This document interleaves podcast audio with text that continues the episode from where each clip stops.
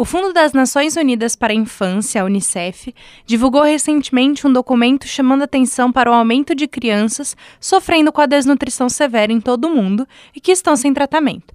Ao todo, são 10 milhões de crianças, duas entre três, no mundo que não têm acesso a alimentos adequados. No Brasil, 13,78% das crianças de até 5 anos de idade que são atendidas no SUS estavam com peso inadequado entre janeiro e setembro do ano passado, segundo o Ministério da Saúde.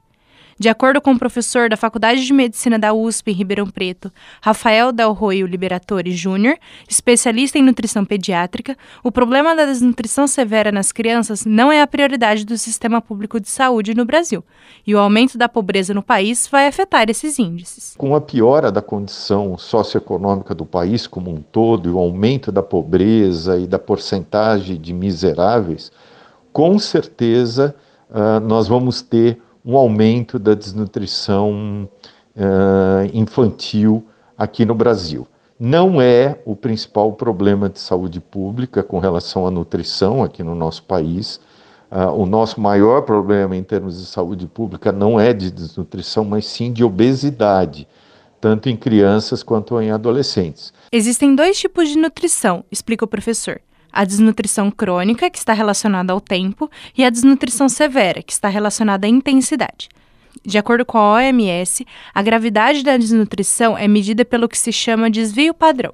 Esse número é encontrado na comparação entre o peso e a altura por idade da pessoa.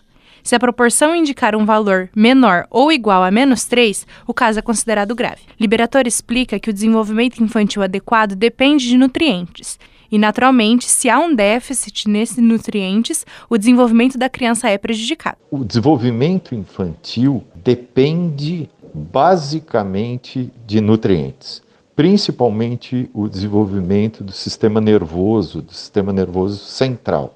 Então, são os nutrientes ou o adequado aporte de nutrientes é que faz com que o sistema nervoso se desenvolva e, portanto, a criança ganhe em desenvolvimento neurológico e desenvolvimento cognitivo. O professor conta como a desnutrição severa é tratada. O tratamento da desnutrição severa envolve a renutrição. E essa renutrição tem que ser feita de uma forma bem esquematizada e lenta. Não basta dar comida, porque indivíduos muito desnutridos ou desnutridos por um longo período não têm capacidade de absorção dos alimentos. Então, a renutrição de uma criança envolve toda uma metodologia de abordagem que, entre outras coisas, é muito cara. É muito mais barato para uma sociedade evitar que uma criança desnutra do que tratar a desnutrição. A Unicef indica que no mundo, uma a cada cinco crianças menores de 5 anos morrem por esse problema. O professor afirma que a pobreza é a grande responsável. Países em que a divisão de renda é muito inadequada ou o número de miseráveis é muito grande, ou, ou as duas coisas, o acesso dessas crianças, seja a comida que todo mundo deveria ter, seja os, os alimentos terapêuticos, por exemplo, tabletes para reposição de componentes específicos da dieta, uh, eventualmente não cheguem às mãos dessas crianças. Você ouviu o professor da Faculdade de Medicina da USP em Ribeirão Preto, Rafael Del Roio Liberatori Júnior, especialista em nutrição pediátrica, que falou sobre o cenário da desnutrição severa no Brasil.